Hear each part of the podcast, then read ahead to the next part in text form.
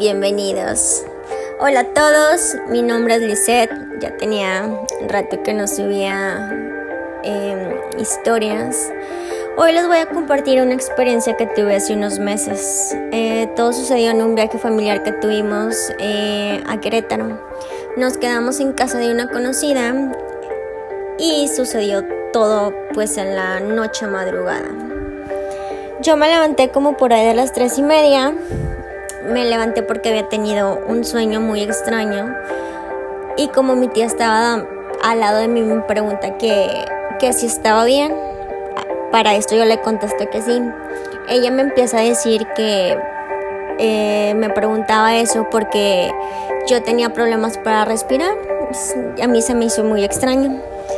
Al siguiente día, eh, mi mamá nos platica que su conocida le había platicado a ella que mi tía y yo estábamos despiertas en la madrugada, como por ahí de las 4 o 5 de la mañana, que al parecer porque en la habitación se escuchaban voces. Para esto, pues mi tía y yo nos sorprendimos porque para esa hora nosotros estábamos dormidas.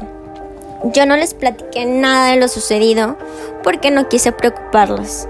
Pero sí, sí le comenté a mi tía que había tenido un sueño extraño. ¿Por qué digo extraño? Porque yo no tengo sueños tan detallados. Entonces, em, por decir, yo siempre sueño estando en la secundaria con mis compañeros del trabajo. A eso yo le denomino sueños random. Entonces, este, pues le dije a mi tía que había tenido un sueño muy extraño mi tía me platicaba que ella también había tenido un sueño muy extraño. Antes de que yo le contara mi sueño, mi tía me empezó a contar su sueño. Me dijo que se había soñado, nos, que nos había soñado en la habitación, que en su sueño a mí me veía dormida y a ella la empujaban hacia la parte de abajo. Em, más que nada eso era su sueño, se despertó y yo le comenté que también había soñado lo mismo. Solamente que a diferencia de ella yo no me podía mover. Yo soñaba tal cual el cuarto, exactamente el color de la pared, los muebles que había.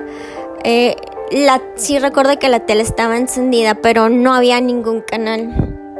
Entonces, yo no me podía mover, yo lo único que, que hacía era rezar e intentaba despertarme, pero esos intentos eran fallidos. Este, hasta que me desperté, como les comenté. Este, y fue cuando mi tía me, me preguntaba si estaba bien o no, porque pues tenía problemas para respirar.